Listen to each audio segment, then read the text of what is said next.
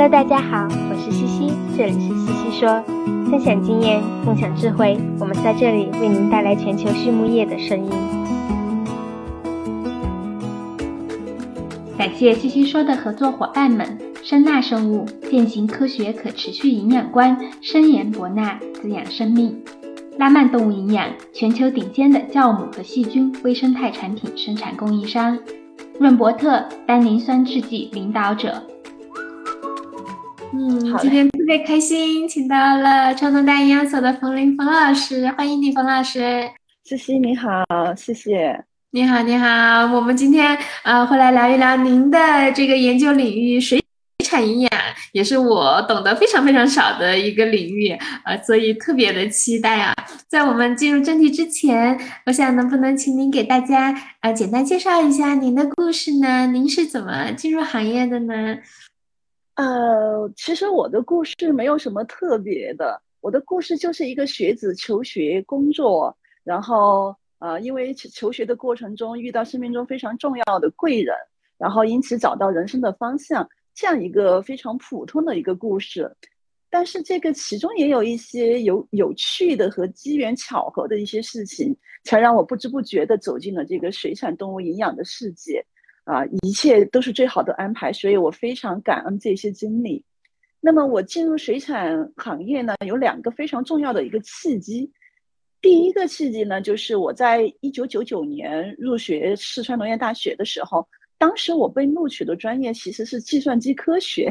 但是当年我们进校以后呢，有很大的自由度可以选择专业。在开学典礼以后呢，我们就去参观了校史展览室。记得当时介绍的那个老师就跟我们讲，四川农业大学最强的专业是动物营养学。哇，我就非常兴奋，因此我就想说。哎，既然我有选择专业的机会，那我要读就读川农大最好的专业，所以我就当时就毫不犹豫了选呃选择了这个动物科学专业，这是我能够进入动物领域的一个非常非常好的契机，我也非常感谢当时我的这个呃选择和判断啊啊，然后第二个契机呢，就是我在进入了动物营呃动物科学专业学习以后呢，呃，在本科阶段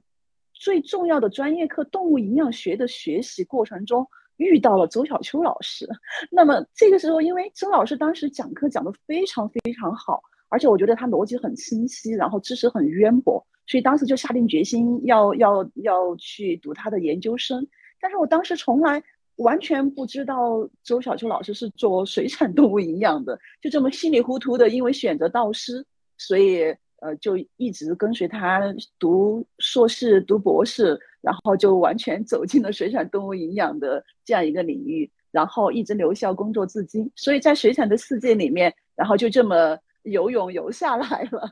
所以说，一切都是最好的安排，一切都是最好的缘分。还是我跟水产动物营养有很深的缘分吧。这就是呃，大概就是这样，我就这么入行了，嗯，真的是很很深的缘分哈，从计算机科学转到了动物营养学，是的，是的，对。进入水产营营养这一块儿，其实我我我我写过一一些水产的这个方面的文章，也做过一些采访。当然懂的只是皮毛了，但是大概了解就是说，我们国家中国是世界上水产产量这个第一的国家，一直是这三十多年来一直是遥遥领先于其他呃国家的。所以这个是我们自己这个中国的餐桌上的一个非常重要的一个蛋白来源，但是对水产营养方向确实就是，人家说隔行如隔山，但是我们这个隔了个动物，感觉就隔了好远好远。所以呢，今天特别期待跟您啊系统的学习一下。那我想的第一个问题就想问问您，看水产营养学上面有没有什么就是我们必须要知道的、必须要去了解的一些概念呢？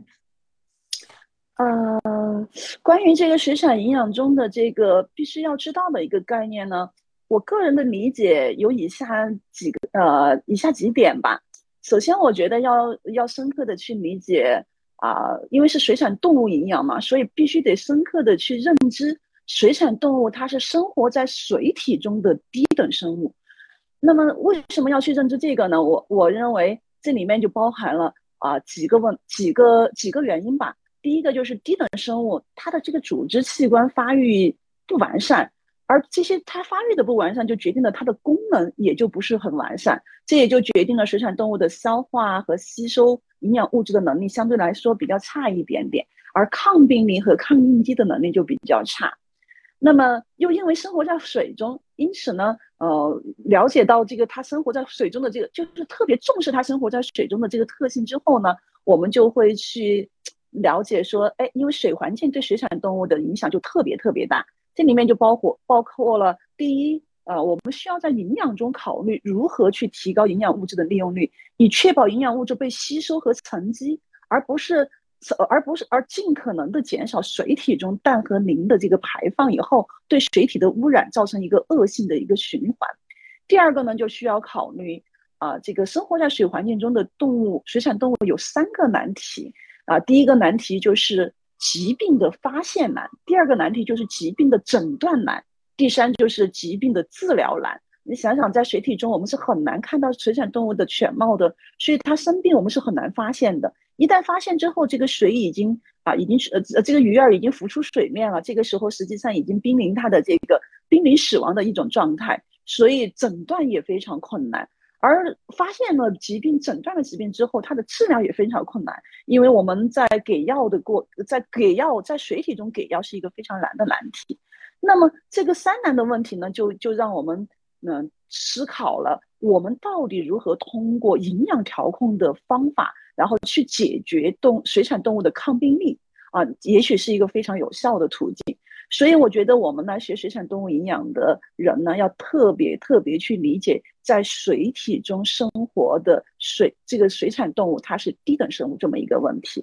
这是我觉得要特别呃特别去思考的一个问题。那么第二个第二个概念啊，第二个概念那，我认为呃需要深刻去理解水产动物。对这个蛋白质的需求量为什么高啊？就是它的是高需求量，对蛋白的高需求量。首先，水产动物它是能为能够为人类提供优质蛋白源的。我们每次都说，哎，鱼的鱼虾它的蛋白含量很高，那么它在体内沉积的蛋白含量越高，也就意味着它这个对蛋白对对外源外源摄入的蛋白的数量也是一样的比较高的。所以这就是决定了。它的蛋白需求比陆生动物高的主要的原因。那么其次呢，就是水产动物对能量的要求虽然不高，但是它因为不能更好的利用这个呃脂类以及糖类来供能，所以它的这个蛋白，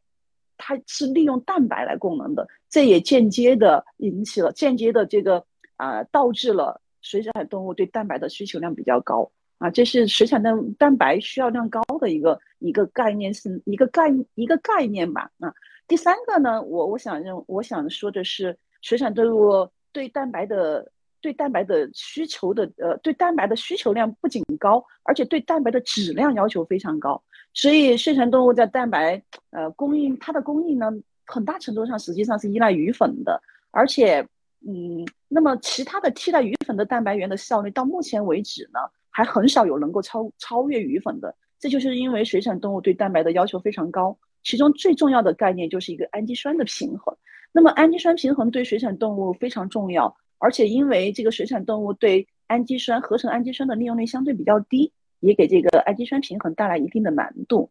那么我想想啊，最后一个我觉得我们需要去了解的一个概念性的东西是水产动物对这个。呃，微量微量营养素的缺乏，以及抗营养因子和霉菌毒素非常敏感。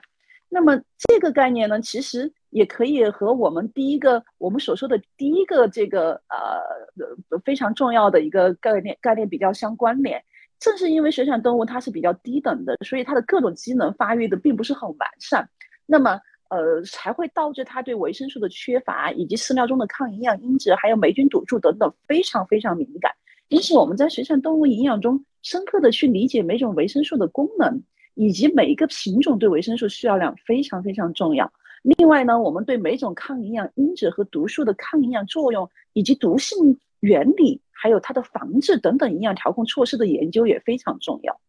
所以，以上就是我觉得在水产动物啊营养方面有必须要有的四个比较重要的概念吧。或者说，呃，就是就是一些概念性的一些东西啊。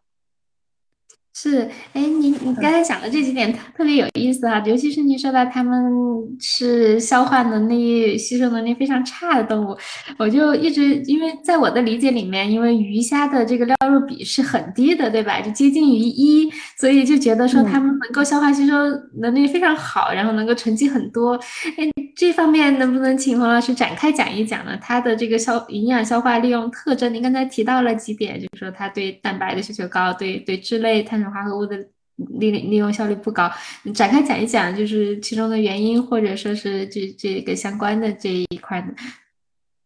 好的，好的，谢谢。这是一个非常有趣的问题。我刚刚开始学习的时候，我也有这么一个呃，有有这么一个疑问。哎，我们不是说这个水产动物它的饲料报酬是非常高的，是吧？它的这个饲料系数能够达到零点零点八到一点五之间。那么零点八的概念到底是什么？怎么来的？它一斤饲料都没有吃，那么它的一斤的增重到底从什么地方来？但是我们在学习的时候，老师又告诉我们说，水产动物它的这个消化消化吸收能力非常差，这是不是一个矛盾？后来我仔细的想了一想，我想，呃，我想这是跟水产动物的营养消化特点有关，但是更关键的是跟它在水体中生活有关。在水体中是为什么它的饲料报酬会这么高？我认为。呃，这在很大程度上也跟它生活在水中有很大的关系。首先，由于生活在水中，它的这个水体的这个浮力的作用，所以水产动物用于维持的能量相对来说是比较低的。不像我们的陆生动物，它还必须得克服地球的引力，然后去用用很多的能量，然后去做这么一个呃一个维持。其实水产动物它的特点，它是一个变温动物。不像我们人类和陆生动物一样，它需要耗费比较多的能量去维持一个恒定的体温，所以在这方面它是不需要能量去维持体温的。第三个呢，就是这就是说明它的这个维持需要相对来说就低了很多，这就保证了它的饲料报酬不就呃就是在在饲料中用于维持的这些成分就会非常少。还有最后一个最重要的原因就是水产动物它能够利用水环境中的很多的这些生物用于。转化为生长，就是除了饲料以外，它还有水体中的营养物质，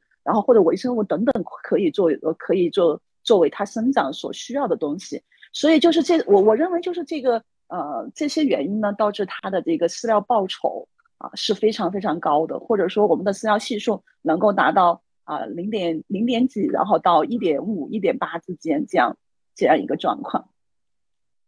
嗯，对，那它们就是水产动物有很多不同的鱼、不同的虾，它们整体来说对营养消化利用的特征，就是说为什么它们利用脂类碳水化合物的利用效率不高，是因为缺乏酶，或者是酶的活性不高吗？为什么就是喜欢它更 prefer 更偏好用蛋白呢？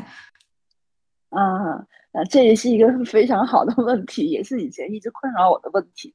那么。呃，水产动物因为不同的水产动物，实际上它对这个糖类的利用率实际上是不同的。因为水产动物非常复杂，它的品种就是我们目前在中国养殖的水产动物的品种，可能至少有一百五六十种，它各种而且跨越了十大学十大学科门类的这样一个动物，所以它的非常复杂。那么我们从食性上来讲呢，一般情况下我们还是认为草食性的这个动物，它对碳水、对糖类的这个利用率。会高于杂食性的，而杂食性的，比如说鲤鱼呀、鲫鱼呀之类的这些这些水产动、这些鱼类呢，它的利利用对糖类的利用率又要高于我们的海水类，呃，这肉食性的这些鱼类，所以它的这个利用呃是有一些差别的。那么最核心的原因，它不能很好的利用呃水产利用这个糖类和这个脂肪的话，我认为其中除了你刚才说的，它缺乏一些。呃，缺乏一些直接脂呃，缺乏一些酶类以外呢，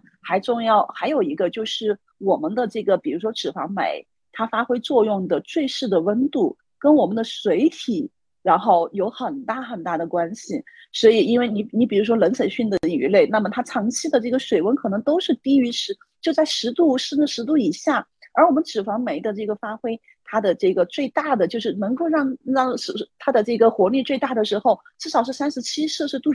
左右啊，所以我觉得这也是它的限制因素之一。当然，目前呢，呃，因为我们在科学上，我们的这个水产动物营养方面的这些专家啊，在呃如何提高脂类和糖类的营养利用率方面呢，也做了很多的工作。我相信以后这些问题也可以慢慢的解开，我们的水产动物的这个养殖成本有可能可以进一步的下降。好，谢谢。好有意思，就是还要考虑水的温度。是，哎，您刚刚提到这个，就是水，呃呃，水产动物的料肉比或者饲料报酬大概是在零点八到一点五之间，可能不同的鱼或者虾或者这个这个也有不同啊。就是现在水产动物比较典型的一个生产成绩是什么样的水平呢？比如说国内常养的这一些，或者说是比较重要的这这些动物，啊。这个呃虾类目前的这个饲料报酬是非常高的，所以它的饲料系数大概就是是在有的养得好的，它能够达到零点七、零点八啊，所以它的这个饲料报酬饲料系数大概是这么一个范围内。那淡水鱼呢，比如说鲤鱼、草鱼，一般情况下就在一点二到一点五之间，很多养殖户呢，呃，基本上能够达到一点二左右是，所以饲料报酬也是非常非常高的。那么有一些。有一些我们的肉食性的鱼类可能略略高一点点，当然也有养殖养殖的，就是呃我们这种精细精细化管理非常强的话，那么它的饲料报酬肯定会更高，所以大概也就在一点二到一点八之间，大概是这么一个生产大大概是这么一个水平，所以饲料转化率就是我们投入的这个饲料转化率相对来说是比较高的。那我想，我们国家的这个生产成绩应该是世界领先的，可以这么理解吗？因为我们养殖 量这么大。嗯，对，单从生产水平来看，我觉得国内外的差距并不大。嗯，因为刚才你也谈到了，目前我们中国是世界上最大的水产养殖国，而水产品呢，也是国内为数不多的这个出口量大于进口量的农产品之一。所以，我国在水产养水产这方面应该是比较领先的。我国的水产。啊，水产方水产方面的从业人员，尤其是水产科技研究人员的投入，在世界上应该都是有具有明显的优势的。因此，我们在水产动物营养领域，呃，中国其实发展是比较迅速的。应该说，我们跟国际上的这个先进水平，啊，能够做到并驾齐驱吧。所以，我们这里面也有比较典型的案例啊，就比如说在我们水产动物营养这个领域，呃，有一本书啊。被誉为鱼类营养圣经的教材叫《Fish Nutrition》啊，那么在它现在已经是第呃已已经已经有四版了，但是在第一版、第二版和第三版是没有一个中国人参与编著这本书的。但是在《Fish Nutrition》的第四版的编写中呢，然后这里面就邀请了我国工程院院士麦康生教授领衔，然后包括周小秋老师啊、谢寿奇老师、艾庆辉老师、何耿老师、薛明老师、杜振宇老师，还有我。在内的这些国内的学者参与了这个教材的编写工作，那么这个案例呢，就能够充分说明我国的学者在水产动物营养领域方面所做的工作已经取得了比较突出的成就，啊，所以我我我我认为我们这个国在这方面国内外的差距其实是不大的，甚至我们还还还有很大的优势，嗯，但是在水产的其他的方面，我个人认为在渔业设施、智慧渔业。以及鱼产品的加工等等方面，我们的中中国和欧美还有日本等等还是有一定差距的，尤其是在智慧渔业方面啊，设施渔业、智慧渔业方面，我们还是有很大差距、很大的进步空间的。对，说到这个，就是比较好奇哈，问一个问题，就现在的嗯，这个渔业，呃，规模化养殖是。比较多的，就以咱们国家为例，一般的这种规模，就是什么算是比较大的养殖企业？什么就大大，就是怎么讲？这个分布是什么样子的呢？呃，你是说养殖这一块是吧？对，就养鱼这一块，规模一般。养殖这一块的话，还是在沿海地区，然后海水养殖在沿海地区还是比较，还是还是发展的挺好。比如说像广东，它就是一个非常大的一个养殖大省，那么它的海水养殖和这个淡水养殖都都比较发达。那么在淡水养殖方面呢，比如说我们四川、湖北这些，他们都养殖的非常好。那么关于这个养殖的集，就是你你说的我们说的工厂设施化的这个养殖，其实现在，比如说在那个呃，在在在广东的一些。一些一些企业养殖企业里面，它能够达到一个立方的水，一个立方的水可能能够养养殖八十公斤的鱼，这是一个非常非常可怕的一个一个养殖的规模。所以啊，就就是高密度循环水养殖的这么一个这么一个体系的话，应该我觉得是未来发展的一个趋势。但是我们内陆的这些养殖呢，大部分还是在池塘养殖里面。那么池塘养殖，嗯，池塘养殖目前的生产水平也也也还也还好。呃，因为这个设施化的养殖呢，里面涉及的这个涉及的成本也比较高。虽然说它的这个产量非常高，但是也有一些困扰，比如说这个肉质啊、肉质等等方面会受到一些影响。至少目前在国内呢，它还没有完全的被普及开来啊。这这就不像我们的这个陆生动物的养殖，比如说猪的楼房养殖，一下子就能够很好、很快的然后实行起来。嗯，还是受一些限制。但是我觉得是未来发展的一个趋势。嗯，就是说设施呃设施养殖和池塘养殖这两种是主要的一个模式，然后池塘就是更原始一点，设施就是更更高级一点，更智能化一点，是的，是的，密度更高，好有意思。那那冯老师，你觉得在过去的这怎么讲几年或者十十几年这个时间里面，水产营养领域有有哪些比较大的变化吗？嗯，你这个真的是一个非常好的问题啊！因为在过去的十年间，实际上我工作有十六年了。那么刚刚好，我觉得在过去的十年间，水产啊营养领域确实是发生了非常大的变化。首先呢，我觉得是从事水产动物营养的科研人员的数量应该是急剧的增加了。那么我们有更多的高校和科研院所开辟了水产动物营养的研究。所以培养了更多的水产动物营养研究的人才，我想这个是助推整个行业科技含量越来越高的一个非常重要的一个支撑，就是更多的人，更多的这个高高水平的人才进入到我们这个行业中来。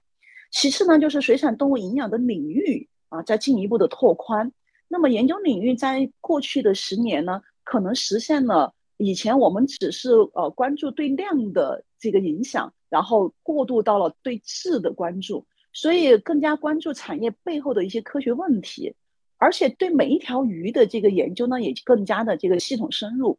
还有研究学科之间的交叉融合更加的明显。比如说这个水产动物营养与分子生物学之间的交叉融合啊，水产动物营养与食品科学之间的交叉融合，以及水产动物营养与免疫学之间的交叉融合。因此呢，除了传统的营养的研究，也催生了水产营养与免疫、营养与这个肉品质、营养与分子营养等等啊，呃，就是水产动物的分子营养等等方向的这些出现。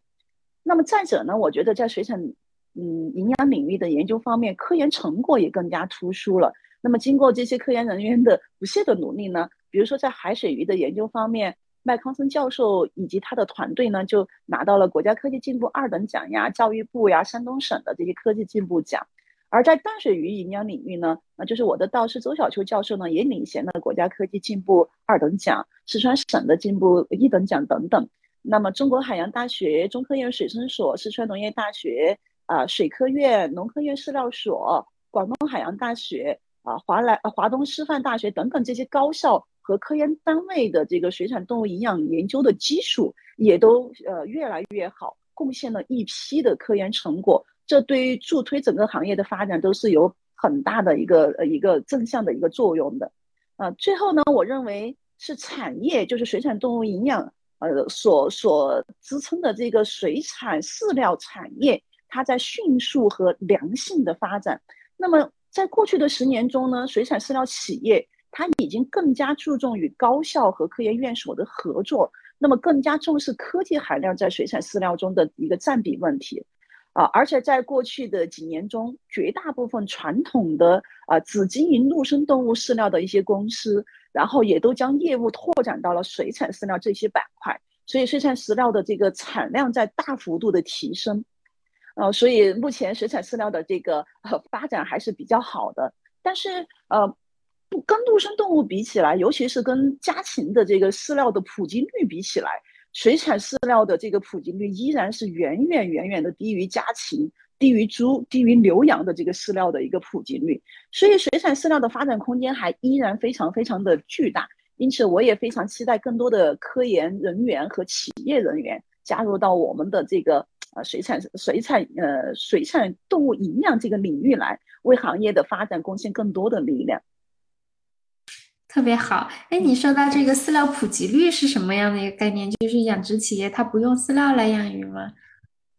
呃，我们中国的这个水产养殖，除了这个养殖企业，其实更多的还是个体养殖。个体养殖就是他们用池塘养殖，然后有的有的这个，因为确实配合饲料的普及率还比较低。呃，以前在是在比较水平比较低的时候呢，还有很多养殖户直接投喂呃冰冰鲜鱼，或者直接投喂豆粕。或者甚至有的有的不明一点都不不懂营养学原理的人，直接在这个在这个水体中投放麦麸等等这些完全鱼儿完全没有办法很好利用的这些东西，带来很大的环境的问题和资源浪费的问题。所以我们目前目前的这个饲料普及率可能还不及百分之四十，所以这个水产饲料的这个空间发展空间可能啊，当然那个事实那个数据有可能不是很准确啊，但是水产饲料。啊的这个发展空间到目前为止还是真的非常大的。嗯，是。那那现在在水产营养的这个研究或者说生产上，大家最关注的热点是哪些呢？啊，这个关注的热点，我想水产动物营养最关注的热点还是集一方面集中在蛋白上，因为它对蛋白的需求比较高，蛋白是水产饲料中然后啊这个成本最高的，所以蛋白质的高效利用啊是大家关注的一个热点。另外，现在由于鱼粉资源的缺乏，所以新型的蛋白源的开发利用，呃，然后也是研究热点之一。那么另外一方面呢，因为现在大家的生活水平提高了之后，对这个产品的品质的要求比较高，所以啊，营养对水产品品质的调控作用这个领域，我认为也是研究的热点之一。嗯，另外一方面呢，就是功能性物质。啊，在水产动物营养中的呃应用，然后这方面也是一些研也也是一些研究的热点啊。大概我我我认为大家关注的热点就这些啊。嗯嗯嗯，有几个几个 follow up question 哈，我觉得挺挺有趣的，就说说到蛋白高效利用，不知道在水产营养这一块，就是说对氨基酸的这些需求量。呃，评估等等的做到了一个什么样的这个这个进展了？因为在陆生动物里面，猪和家禽里面，这过去这十几二十年，就是说对氨基酸需要量和评估的方法的准确度提升了很多。所以我很好奇，在在水产动物里面是一个什么样的情况？就大家非常已经很清楚他们各自的需求量了，每个阶段就是怎么去去测、去评估等等的这些方法上。呃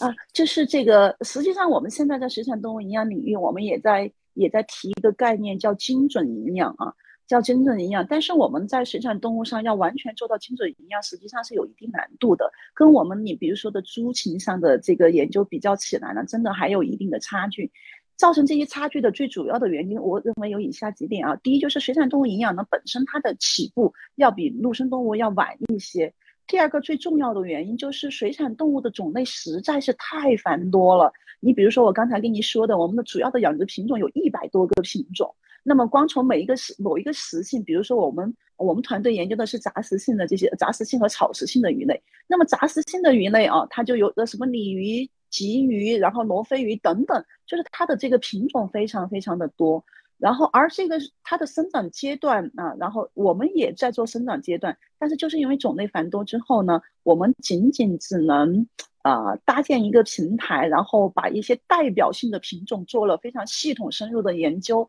而对一些产量比较小、规模比较小的这些动物，它的这个营养需求要完全做到精准，现在还有还有一定的难度，还要科研工作者投入更多、更细致的呃工作，呃，所以在在主要养殖鱼类上。然后精准营养呢，能够基本上能够达到。然后啊，过去过去的十年间，我们通过九七三项目，通过国家重点研发项目，通过呃农业部的这个公益项目等等，然后把这些主要鱼类的这些啊，你比如说氨基酸，各种氨基酸它的不同生长阶段的需求量，还是研究的相对来说比较精准一点。嗯，但是如果说大部分的养殖动物的话，还有一段的距离。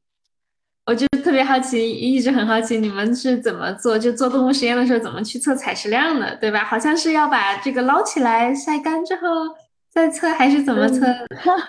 对的，这个确实是一个非常麻烦、非这工作量非常大的一个问题。那比如说我们在这个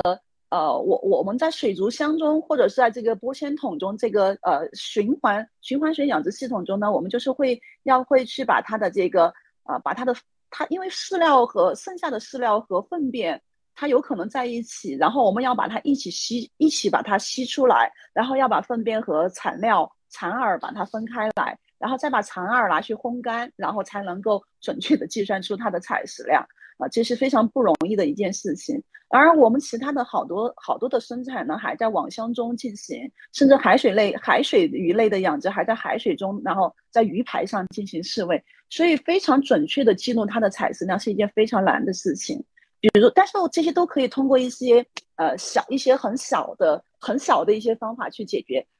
就是非常麻烦。那么我们可以在这个呃投料的时候给它下面水下，然后给一个料盘，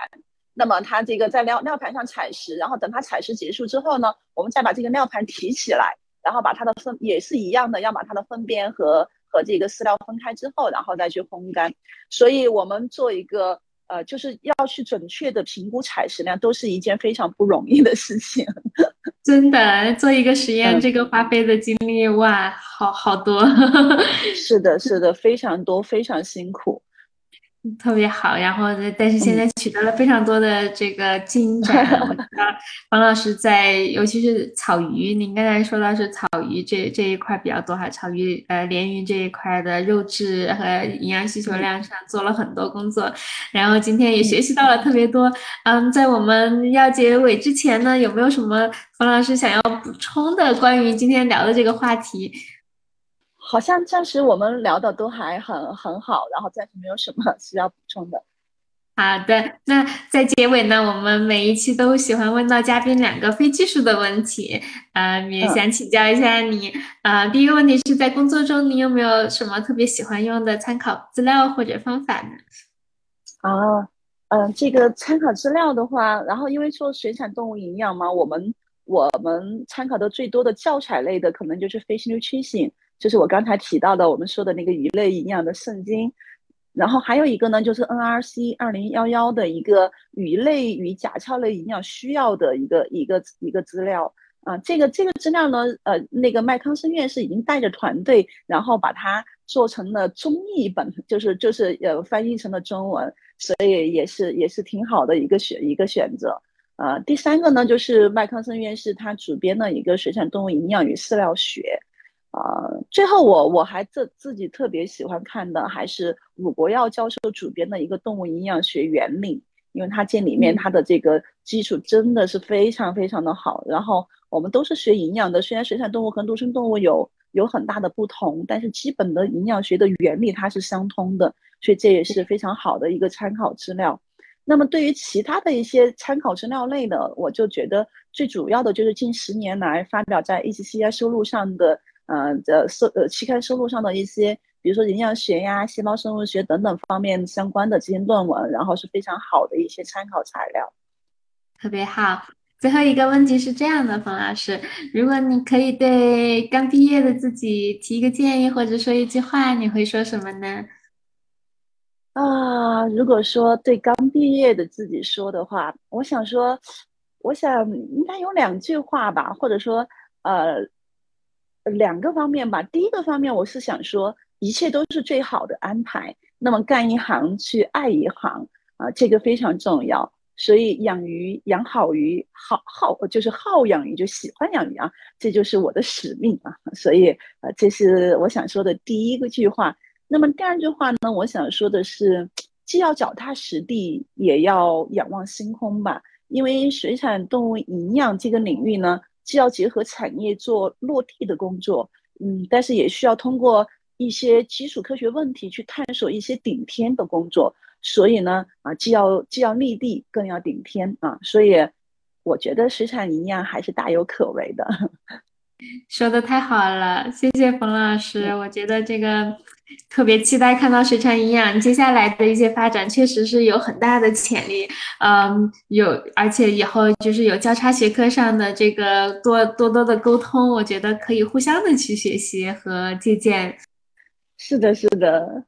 嗯，谢谢冯老师，感谢谢谢，嗯，非常感谢。